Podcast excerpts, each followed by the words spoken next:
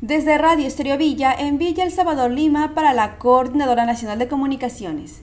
Desde el inicio de la pandemia en Lima Sur, de un total de 213.242 casos positivos a COVID-19, se han reportado en 199.668 altas epidemiológicas de personas que contrajeron el virus. Es decir, que ya pasaron los 14 días de aislamiento y pueden volver a sus labores cotidianas informó el director de Monitoreo y Gestión Sanitaria de la Dirección de Redes Integradas de Salud, DIRIS Limasur, el doctor Óscar Espejo Fernández. También indicó que la recuperación de estas personas es gracias al trabajo que realiza el sector salud, quienes brindan la asistencia, seguimiento y referencia oportuna a los pacientes.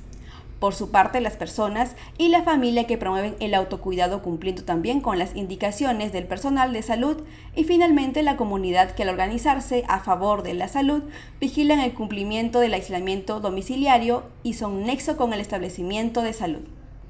Asimismo, señaló que la DIRIS Lima Sur continúa trabajando para fortalecer los establecimientos de salud del primer nivel, contando hasta el momento con 26 puntos COVID centros de salud donde pueden acudir personas que tienen sospechas de tener COVID-19 y realizarse una evaluación clínica y, de ser necesario, una prueba de descarte de coronavirus.